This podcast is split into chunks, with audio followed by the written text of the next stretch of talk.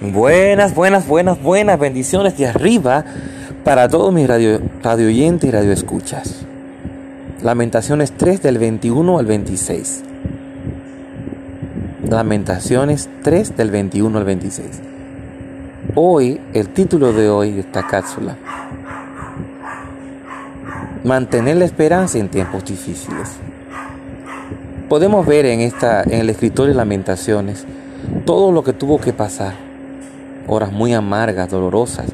Pero también vemos en esta historia de hoy, este, esta historia de este hombre, Horacio Hutz Stafford, cómo perdió a toda su familia, asesinadas, y su único hijo con una enfermedad que no pudo hacer nada porque no podía acudir.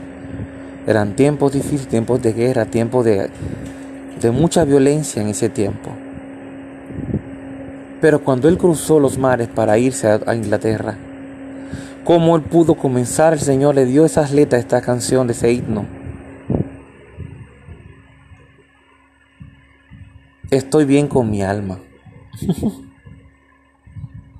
Sabemos, como dice la palabra, el Señor nos ha mostrado su amor y su misericordia desde el Génesis hasta el Apocalipsis.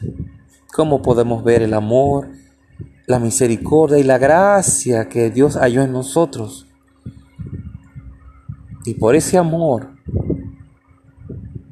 a través de su Hijo Jesucristo, murió en la cruz del Calvario para que hoy tú y yo podamos tener. Hoy tú y yo podamos tener una gran esperanza, además de nuestra vida eterna, una esperanza de que todos obra para bien, de que todo nos saldrá bien, no importando las circunstancias que estemos atravesando. Pero recuerda que es una decisión de nosotros asumir y declarar con nuestra boca de que está bien con mi alma, de que mi alma está bien, de que estoy bien, como dice otro himno en el, en el himnario de gloria. Estoy bien, tengo paz. Gloria a Dios. Y lo repite, estoy bien.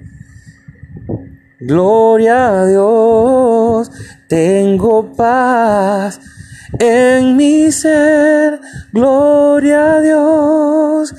Hay que decirlo, es nuestra actitud, es nuestra decisión asumir y declarar esas palabras en ese momento preciso que estamos atravesando un momento desagradable, un momento difícil, momentos de dolor fuerte, tenemos que declarar esas palabras porque lo dice la palabra, lo dice la palabra, Dios nos dice en su palabra, venid a mí todos los que estáis trabajados y cansados, que yo os los haré descansar. Por eso dice, tocad y se abrirá, llamad y se responderá, buscad y hallaréis. He aquí yo toco a la puerta y te llamo. Y si aún escucho tu voz, yo entraré y sanaré con, contigo, sanaré con él. Es decir, tenemos que aferrarnos eh, a la fuente de amor, a la fuente de paz en medio de las tormentas, que es Jesucristo, que es nuestro Padre Celestial. Jehová Shalom, que es nuestra paz. Salmo 121, ¿de, ¿de dónde vendrá mi socorro? Mi socorro viene de Jehová que hizo los cielos y la tierra. Dice la palabra, en el mundo tendréis aflicción, pero no temas, está quieto, que yo he vencido al mundo. Yo he vencido al mundo. Así que no temas a nada. Aférrate a la paz que Dios te da en medio de las circunstancias difíciles. Tú puedes decir que tu alma y tu corazón tienen paz. Dios te bendiga, Dios te guarde, tu hermano Julio Galán en cápsulas que edifican tu vida.